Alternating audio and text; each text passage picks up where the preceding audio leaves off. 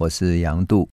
我记得我们上一集谈到了郑芝龙和郑成功，最后在明朝晚期的时候，哈，呃，事实上明朝已经没什么希望了，特别皇帝没有一个大的世界观，所以郑芝龙不感觉到有什么希望。但是他到底要不要投降给清朝呢？那就是他一个很艰难的抉择。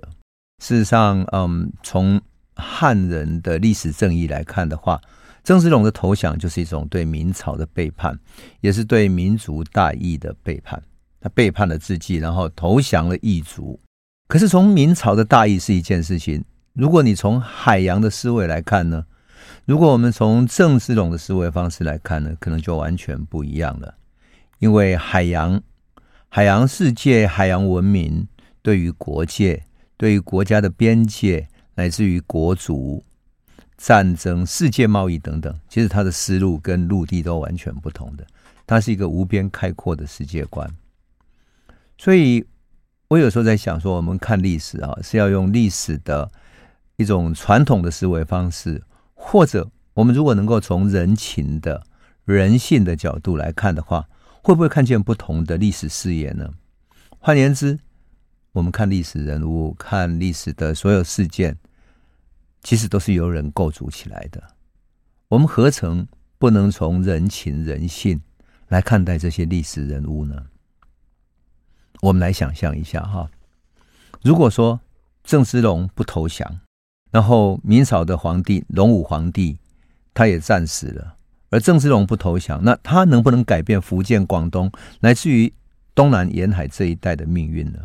也就是说，包括福建、广东、广西这一带的几个省的命运，以及海上的航运跟贸易。能不能继续维持下来？然后他借由这个来抵挡清军的进攻，然后他建立自己的霸业。换言之，如果啊，如果说我们把往历史往前再推一点点，就明朝那个隆武皇帝，他听从了郑芝龙的建议，他不要在陆地上直接打仗，反而退到海上来对抗清朝的话，会不会整个陆地文明跟海洋文明的战争提早上演？也就是我们想想，一九四九年国民政府不是从大陆撤退到台湾吗？啊，那个时候，共产党想要渡海攻打，可是渡海攻打先打金门的时候，那场战役古宁头战役，他就整个败了啊！他就在在那个海上的战役里面打败了。共产党不了解海洋的战争不等于陆地的战争，海洋的波浪潮汐，乃至于涨潮退潮，都会影响了士兵的进退，都会影响士兵进退。古宁头战役的时候，因为呃。那个涨潮的时候，船涨就就进到了金门，可是随即退潮，随即退潮之后，那些船就搁浅在那里。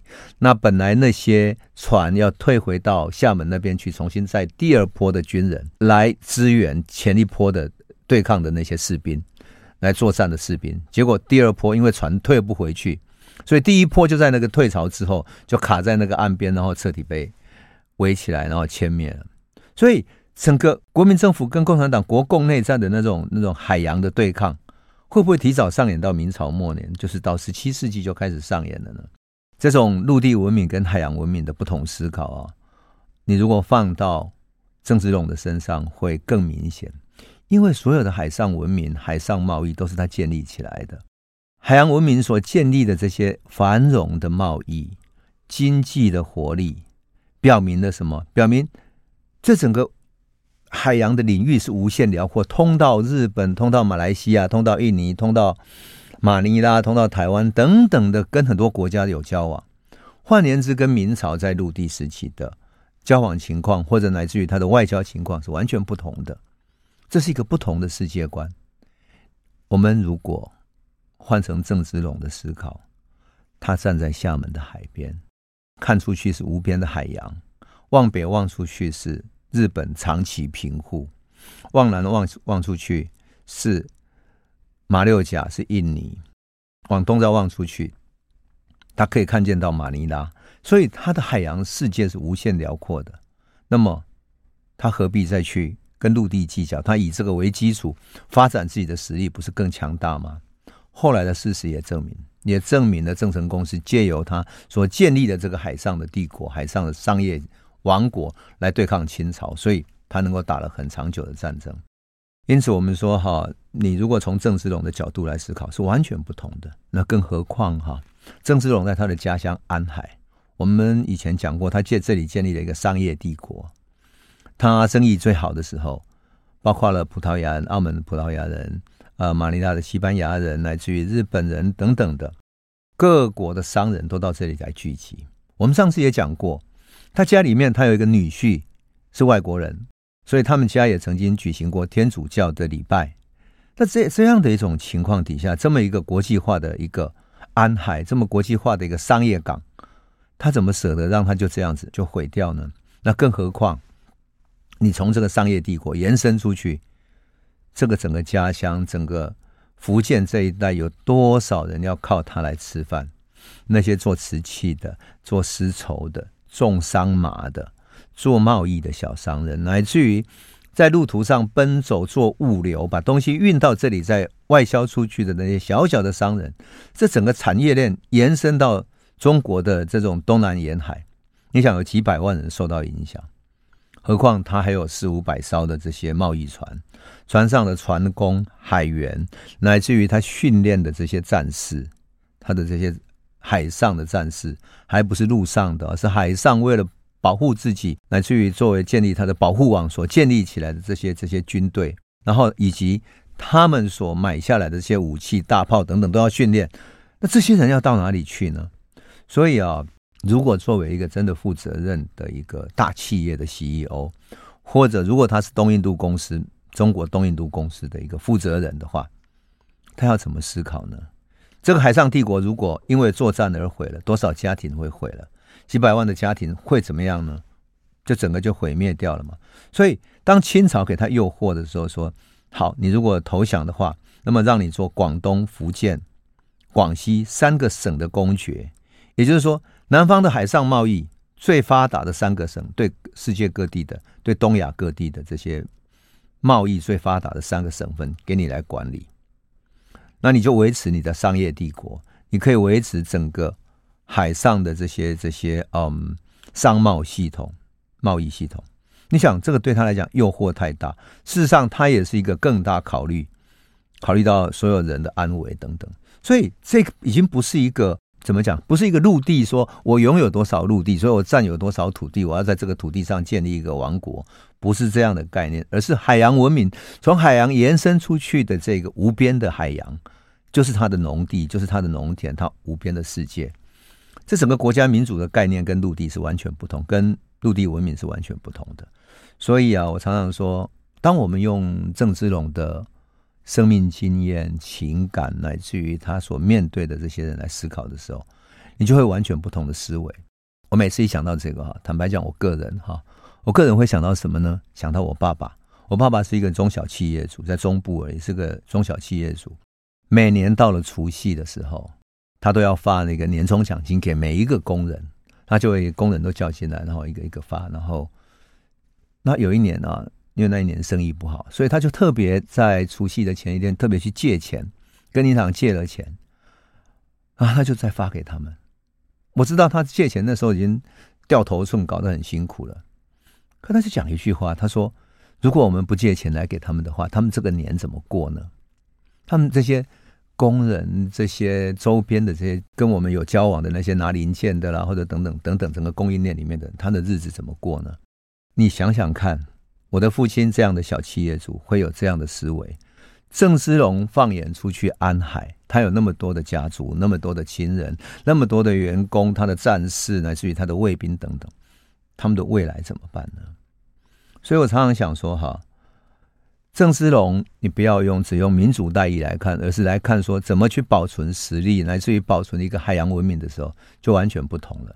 当然，郑芝龙如果选择投降的话，那么他以后可能就面对不可知的命运。但是清朝已经答应他，给他三省的王爵嘛，所以他是不是要相信，就是一个抉择。那郑成功是不相信的，所以郑成功是非常反对。我们一般来讲，就是说郑成功是非常有民族大义的反对，但是。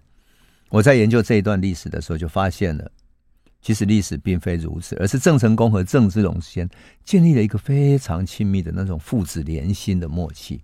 我们这一集啊，会慢慢讲这种父子连心的默契，因为这种人性真的是非常动人的。那么一六四六年，也就是隆武皇帝战败之后，那么郑芝龙最后就率领了五百个兵员，宣告对清朝投降。所以他率领了五百个士兵哈，然后到福州去投降了清朝的将领叫伯洛。那这个伯洛呢，对他非常的礼遇，请他住在那种豪宅里面，然后不时送贵重的礼物给他，甚至于包括了他的每日的饮食啊、宴饮、请客等等，不断在在这样子礼遇他哈。最后伯洛说：“好，那这边已经都平静了嘛，我们两边已经不需要战争了，所以我要离开福州，回到北京去了。”很多在地的福建人说：“好，至少福建避过了这一劫。”我特别要讲福建避过这一劫，是因为前面啊几度的那种战争，像比如说扬州，扬州因为史可法在那里对着清朝大战之后，战完了之后，清军攻入了扬州，然后变成扬州大屠杀，屠杀了几十万人。扬州城的大屠杀那种是包括平民百姓一起屠杀的，所以福建人对于能够避过这场大屠杀是非常感念的。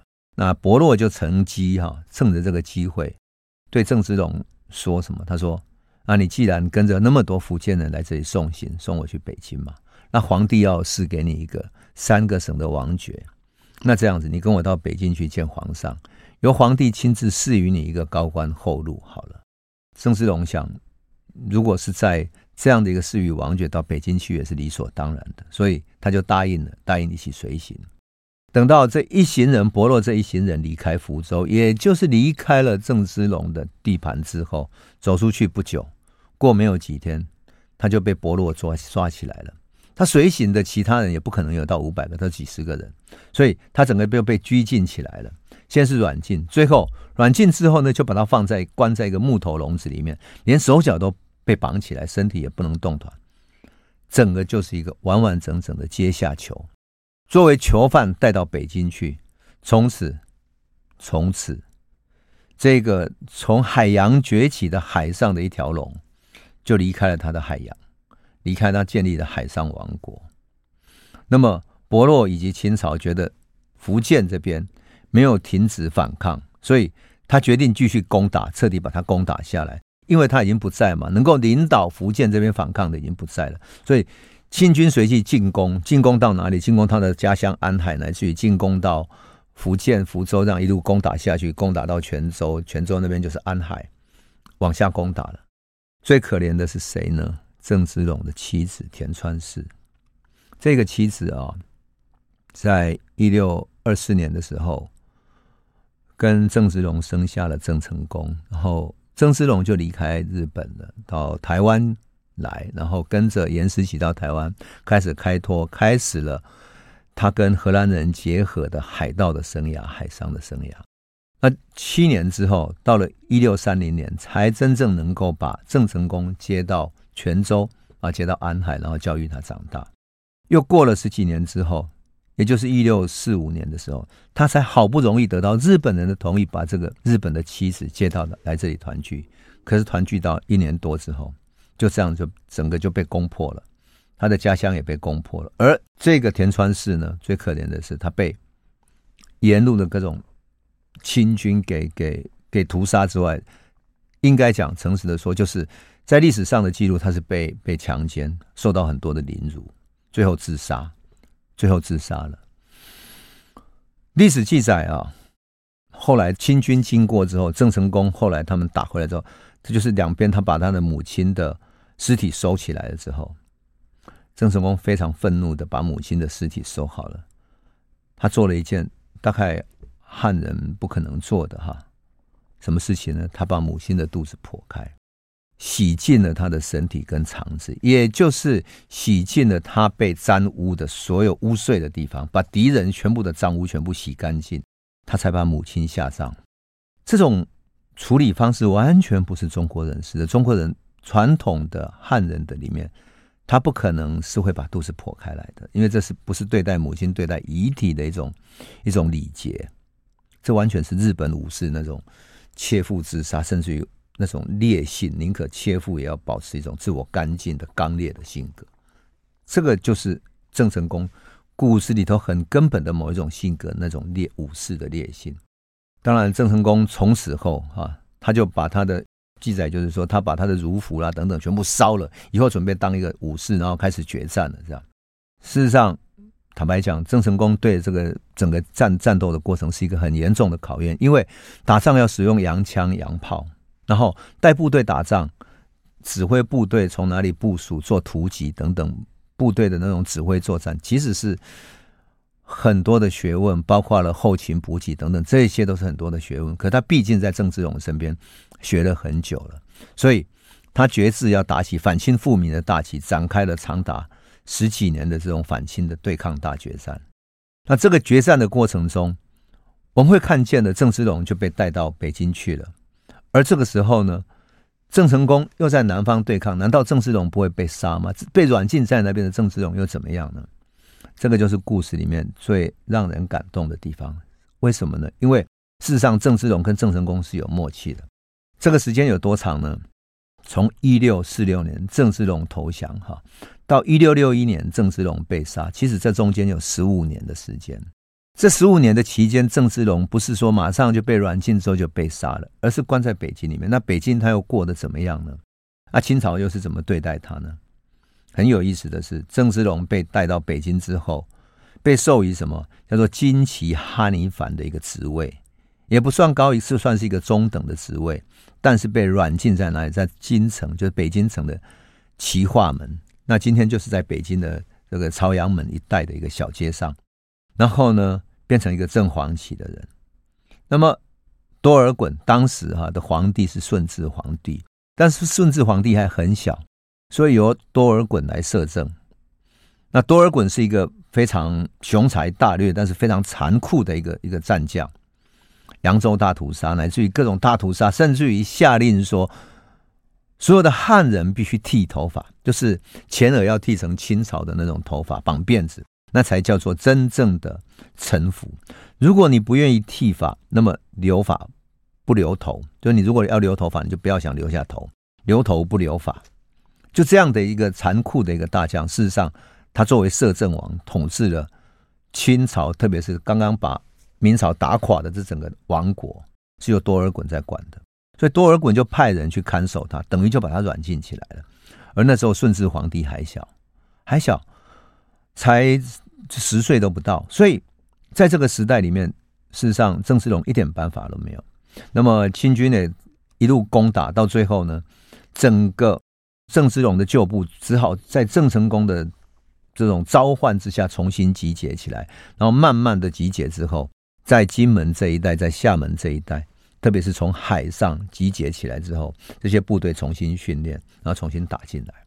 这个情势呢，你看，从一六四六年，呃，郑芝龙到了北京，到什么时候才开始好一点点呢？到了一六五零年，一六五零年年底十二月三十一号的时候。那一年农历十二月三十一号，其实深冬的时候，多尔衮死掉了。多尔衮死掉之后，顺治皇帝算是一个比较仁慈，他即位的时候才十三岁，所以他他算是一个比较仁慈的人啊，一个仁慈的皇帝，他就开始整顿腐败。他也不希望说国家之内不断是用强力的镇压，不断在杀人，所以他开始安抚一些汉人，找一些汉人进来当官，因此。对于郑芝龙就放得比较宽松了，政策上比较宽松。这个宽松包括什么？包括郑芝龙除了软禁在那里之外呢，他也可以接他在厦门的妻小，就妻子啊、小孩可以接到北京一起一起住。那但是呢，他还是受到严格的管制。这种把妻小接来一起住呢，表面上当然是宽松，但是实际上你受他控制的就越来越多嘛，人就越多，等于是整个家族被他控制，所以。像郑成功这些人，他郑成功在对抗的，郑成功就不会去。可是我要特别讲一个人物，是帮郑芝龙操盘他所有的经贸。我们上次讲过哈，在安海郑芝龙的商业帝国里面，有一个帮他操盘的，就是他的母亲黄氏，也就是他母亲那一家族黄氏。黄氏一直是有一个海上的经营的的一个传统。黄氏家族曾经在澳门也做生意，因为郑芝龙就是投靠了他的舅舅黄氏嘛，哈，黄成，然后才到日本去的。那么他的家族还有在东南亚各地都有商贸的关系，而这个他的母亲黄氏就是他的大总管啊，财务的或者内政的大总管。有点像是现在台湾企业里面的陶给牛这个角色。也就是这个时候，郑芝龙在这一年哈，大概五十二岁的时候，这个黄妈呢，还是在操持操持这个整个家族。那这个家族里面呢，就靠着他来操持。最后，他帮郑芝龙哈操盘底下，帮郑芝龙嫁了第二个女儿，也帮他第三个儿子郑世忠娶了媳妇。然后呢，他把他的妻子严氏跟他的一个小妾送送出去，然后送北上，跟郑芝龙会合。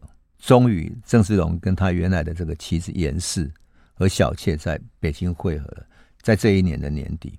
那么顺治皇帝为了表示说他对招抚郑成功是很有诚意的，因为郑成功的势力慢慢大起来了，他想要弥补这些整个软禁郑芝龙的负面效果，所以他就封了什么呢？封了郑芝龙为同安伯，那还封郑成功叫海成功，他的亲戚叫郑鸿逵。把他封为奉化伯等等，而且呢，顺治皇帝还责备地方官员说：“你不要再去挑衅郑成功，不要开启战端了，希望保持闽海这个地方大家互相保持和平。那其他的海上的的事务呢，就先由郑成功来处理。这算是顺顺治皇帝一个很有诚意的处理。但这个处理会是常识的吗？他后面又演变成什么故事呢？我们先休息一下，回头再来说。”欢迎回到九八新闻台，世界一把抓，我是杨度。我们节目也会同时上架到各大 Podcast 平台，您只要搜寻“听说”，就可以随时随地重新听一听这一系列的内容。我们刚刚讲到郑芝龙跟他的家人终于会合了，如果统计起来的话，你可能会吓一跳。你知道在一六五三年的时候，郑芝龙被软禁在北京的时候，也就是被看管在北京的，他的家人跟仆人有多少吗？大家看，有两百二十多人，两百二十多人啊、家丁兴旺。而且呢，郑芝龙还通过这些家人、家丁等等，悄悄的仍然跟跟外界的这些商业系统有所联系。也就是说，你要维持这两百多人的生计，难道不用赚赚一些钱进来吗？难道养家只能够靠清朝皇帝的赏识吗？可是郑芝龙慢慢有活动的空间之后，他也知道，他越给你活动的空间，越给你这种这种机会，你会越容易被逮到把柄，所以他也觉得危险，因此他就赶紧上表，就给皇帝上表，表示他的忠心。他的忠心里面就包括了写到天恩浩荡啊，班氏好諭述书等等，皇帝就是给他写信等等这样。那皇帝写信给他，无非就是说我封你为同安伯，希望你们啊帮我维持闽南这一带的和平，然后郑成功可以赶快来归顺这样。因此，就在这个情势底下，一六五三年，也就是郑芝龙被抓了七年之后，被软禁七年之后，顺治皇帝派谁呢？派郑芝龙的表弟叫黄征敏的南下。他带了郑芝龙的手书、手写的信啊，去劝降郑成功。那郑成功这个时候为了缓和战争哈，也为了什么？让战争缓和下来之后，他可以筹备一些粮饷。我们都知道军队需要粮饷，那粮饷呢，在福建这一带也不那么容易筹备。事实上，福建的土地多山嘛哈，所以米粮等等产的很少，它大部分会从广东那边啊，从海上运输进来，所以。郑成功也需要筹备他的粮饷来养他的军队，因此郑成功就表示说他有意要和谈。可是郑成功在写信，也就是在回答这个事情的时候，他要写信给他的父亲，表示他要怎么回答，对不对？他写信给他父亲里面很有趣，他在信里面表示说：“我能不能接受清朝的招抚？哈，这个是要看未来而决定的。但是呢，他写给他父亲说。”事实上，父亲啊，当年啊，清朝许你三省王爵的爵位，到最后你被骗起来软禁了。那清朝是否能够对我遵守这个承诺呢？如果说清朝有意思的话，能不能请他们先兑现对你的承诺，让你来当三三省的王爵？那么我们往下就可以很好谈了嘛。甚至于郑成功在戏里面表示什么？他很清楚的显示了郑成功真正的想法。他说：“夫沿海地区，我所固有者也，就是这些沿海地区本来就是我们这个正是海上王国所固有者也。东西洋想，就是东洋跟西洋，东洋是指到日本那边去，然后西洋是指到那个啊、嗯、南方去的哈。东西洋的这种海上的这些收入，东西洋想，我所自生自植者也，就这就是我们自己生产自己经营的。所以这个信里面说，进战退守，绰绰有余。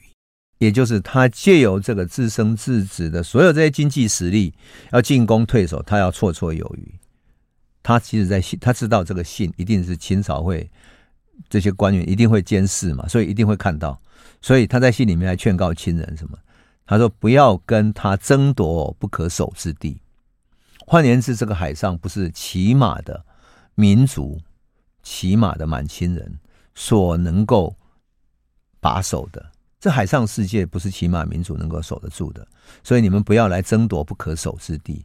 你最好像郑芝龙在闽粤一样，哈，由我帮清廷坐镇什么？坐镇闽粤，就坐镇福建、广东，因此可以山海宁静。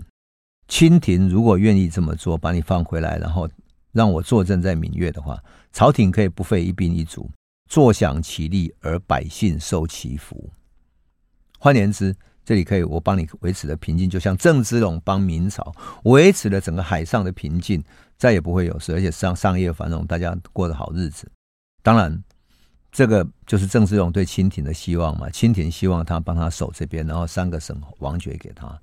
而事实上，我们上次也讲过嘛，郑芝龙跟海盗、海贼，乃至于对于外国的荷兰人来攻的时候，他都可以应付他们，还可以跟他们打胜仗，维持了一个。海面的东亚海域的百年的和平，所以事实上，郑成功对清朝的这个说法一点都不过分。不过，我要特别指出的是什么呢？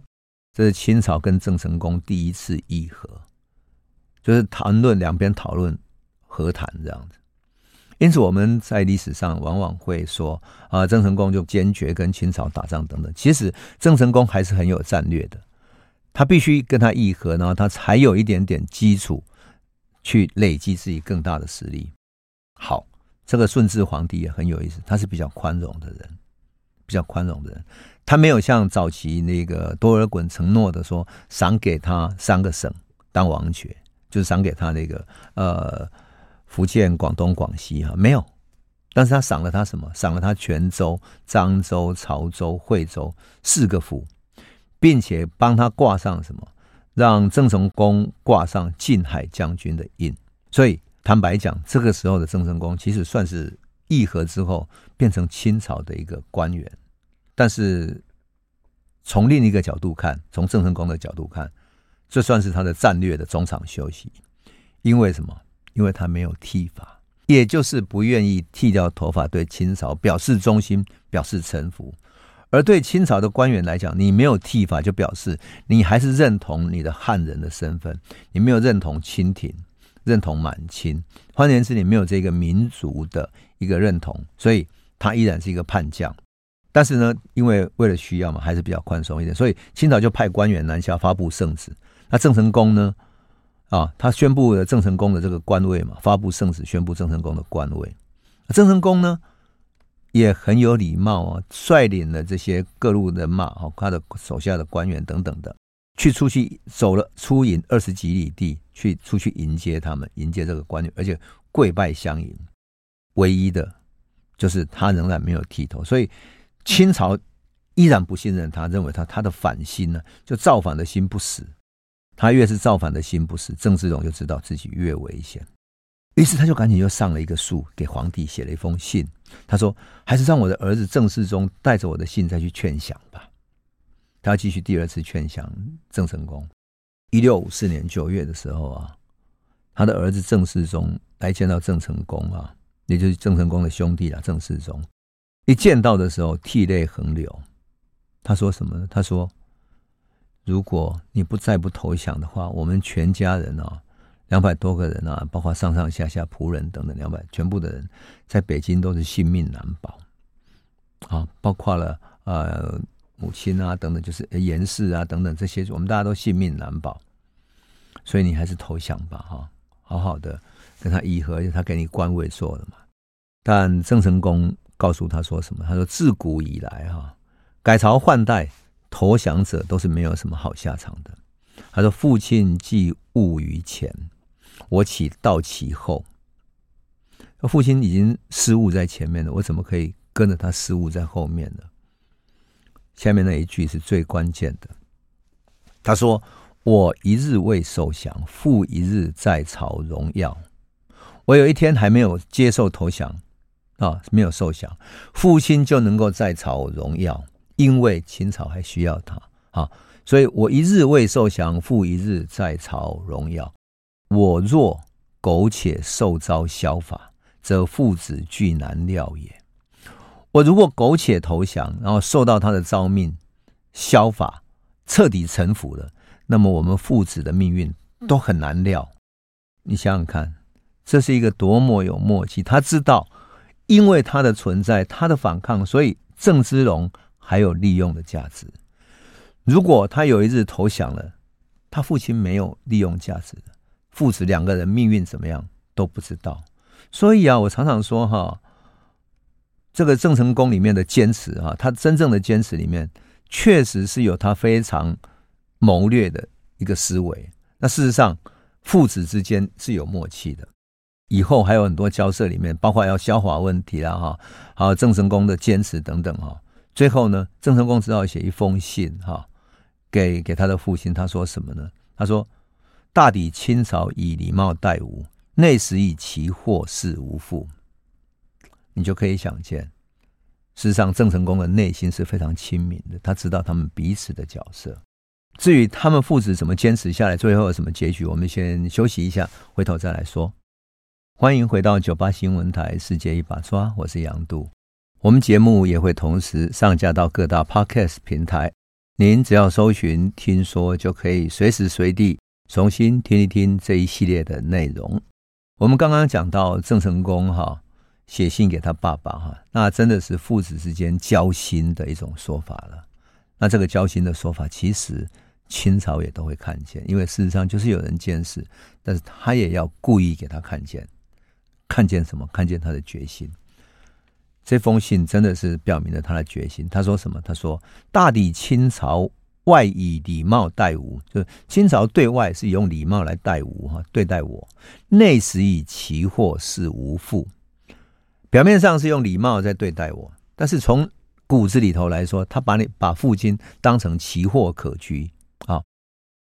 今此番之诉书，与昭子之动举，就是说。”皇帝写信给我，然后要劝降我等等的，他其实明明欲借无父以夹之，就是想要借父亲来夹持我。他一夹制，你如果能够夹制到我，则无所不夹。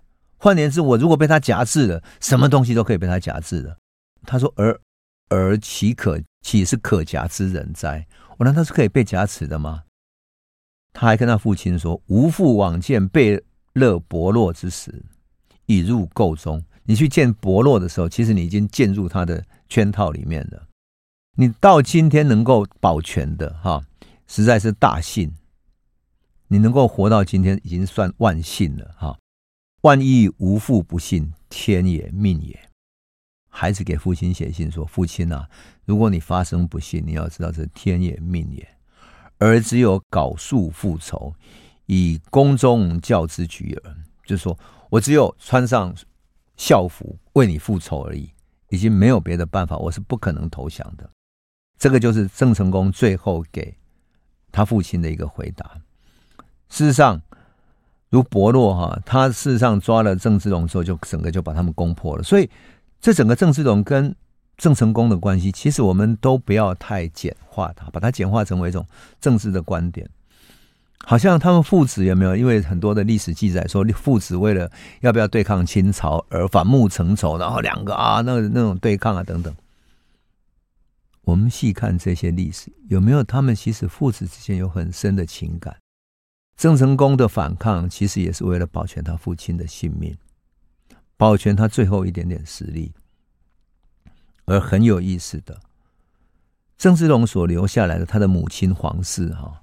依然能够维持操持着过去对东亚的这些经贸网络，所以郑芝龙的所有商业的网络、海上的海商集团的这些人脉、金流、物流等等，这个系统就是等于是从一六呃三三年左右哈、打败了荷兰之后，他就开始建立整个大格局了，建立了十几二十年了。所以到了一六五三年的时候，事实上郑芝龙过去的旧网络系统、金流、物流都还在，这个就是郑成功最大的本钱。郑成功通过这个物流，通过这个系统，跟日本卖掉丝绸，卖掉瓷器。而日本因为经过战国时代，所以他们的武器、他们的枪炮都算做得非常之好，所以他就干脆跟日本买武器，而且甚至于跟日本那边招募一些战士，招募战士来当他的战战将，这样战就是当他的士兵来帮他打仗。尤其是明朝亡亡国之后，哈，很多知识分子就跟着这个海商系统流亡到各地去了，很多人流亡到东南亚，那。也有流亡到日本的，那这些流亡到日本的明朝遗臣哈，郑成功会写信请他们来帮忙。我记得我看过一个史料，最有意思的是，郑成功死掉之后，郑经哈曾经写过一封信给明朝的一个遗臣，他上面写着什么？他说：“您是明朝的旧臣，流亡到日本，终究不是一个办法。你为什么不回来，来到台湾来帮我们完成反清复明的大业呢？”那为了表示我要邀请你的诚意，我先奉上一艘船的通行证，让你得在海上通行无阻。也就是你碰到其他的那些要收保护费的船等等等等，你就不用交了，你可以通行无阻，不需要交任何水费。我我看到这一个历史记载的时候，觉得很有趣，很有趣。为什么？这表示到了正经的时代，他们对东亚这个海域仍然可以收水费。那这个给他的一个特许就是说，这个手水费你不用交了，那你可以拿着这个水费卖给任何一艘船，就是这个这个证明，你可以卖给任何一艘船，那你就可以得到一些资金，让你来帮我们召集一些义士来共同反清复明。这个就是什么？郑家仍然握有海上保护费的一个证据，一直到郑经的时代，那更何况在郑成功的时期嘛，所以。正是郑家在大陆的这个，或者说东亚海域的这个商业系统，依旧非常活络，依旧有丝绸、货品等等供应。那么清朝在这个时期，因为跟郑成功稍微缓和下来了，所以还没有能够搞清楚这个商业系统。郑芝龙也慢慢在后面偷偷经营等等，他才有一些钱，甚至于去什么呢？郑芝龙还可以私下去买通一些清朝的官员，去给皇帝上书，然后帮他讲好话，这样。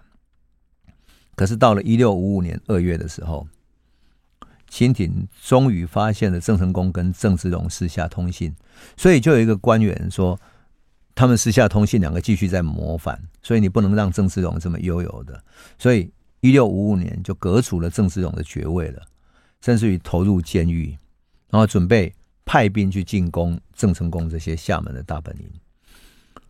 这个时候，郑成功探知到大战将至了，所以他干脆把漳州、惠安、同安这几个地方的那些基地啊，全部都都收拾好，然后准备退到海边，然后进行全面的大战了。这样，甚至于他的家乡安海，也就是从郑芝龙开始建立起来的那个整个商业贸易基地，也彻底全部拆除了。郑成功的祖母，也就是郑芝龙那个母亲，全家族里面那个。陶给牛就是能够经营的这个母亲祖母皇室哈，跟他的家人全部都迁到金门去，然后准备在沿海做大战了。这样子，我我说每一次看到这里就觉得啊，好可惜哦。郑芝龙建立了一个海上的帝国，一个霸业哈，从此就要慢慢毁弃掉了。这样，一六五六年的时候，郑芝龙被人家告说他什么呢？他收买了人。帮他请命，跟清朝皇帝请命，好让他封官，而且他花了几千几百两的银子。那这也不奇怪，因为郑芝龙很希望重获自由嘛，他也希望说能够花钱，能够能够帮他说好话，可是没有用。但因为这个他想要收买人的事情被呈上去了，所以到了一六五七年的时候，他不仅是被关入监狱里面，甚至于被发配到更北的北方，叫宁古塔。到东北那边一个叫宁古塔的地方，宁古塔这个地方呢，其实是清朝满清满人的一个古老的一个战争基地。冬天的时候啊，整个大雪冰封，一年里面有半年是大雪冰封的。冰封到零下三四十度，对于南方长在福建的郑芝龙的家人，实在是健康是非常不利的。郑芝龙全家人在这种苦寒的环境底下，都是纷纷生了重病，这实在是非常残酷的一个一个折磨。所以，就折磨的什么？折磨的郑成功都没有办法了啊！那最后呢？当然，清朝希望郑芝龙来劝告郑成功来投降，可是郑成功不愿意嘛，因为他知道投降，全家人全部都没有希望了。所以到了一六五九年的时候，郑成功就决定发兵要北上了。他准备好了，准备去打哪里？打南京。从南京打进去之后，要准备北上进攻。他的大军哈，从福建这边沿着海上是海军啊，然后攻入长江，长江再往上攻，直接攻打，一路攻打上去，攻打到南京。最后他包围南京之际啊，事实上他可以攻打进去了。他的部队，他所有的粮饷等等都通过海上来补给嘛，所以他是准备的非常好的。那另外陆地那边也有也有这个海军哈，从陆地也有打进去，从另外一边去包围包抄南京，等于把南京包住了这样。可是南京的守将呢，跟郑成功居然说什么？他说：“你们先不要屠杀，让我好好安抚我们南京城的老百姓，之后大家劝降之后，来来投降给你。”不要造成屠城，因为南京毕竟是明朝过去的国都，都是非常忠心耿耿的明朝的人，所以你不要发动这种屠杀，给我一点时间。结果郑成功就是这样一念之人，居然把部队停在那里，就先停手了。这一停哈，清朝的援军从北方来了，那跟城内呢，后来慢慢集结起来的人，跟郑一起夹击郑成功的部队，最后夹击成功之后。郑成功挫败而归，还好他的大军呢，大部分损失掉了，但是还有海上这条退路，整个船从长江出来，然后最后损伤惨重的回到了厦门。回到厦门之后，只剩下厦门的市民困守在这里。这已经是五一六五九年了，一六五九年，所以最后郑成功困守在这里之后，他才开始思考。要不要退到另外其他的地方？换言之，台湾就进入他的选项了。也有人劝他到台湾重新再整军精武，然后重新再反攻。郑成功开始来思考，可是偏偏到了一六六一年，顺治驾崩了，整个清廷的局势改变了，郑家的命运也因此改变了。那么他们有什么改变呢？我们等到嗯下一次再来诉说喽。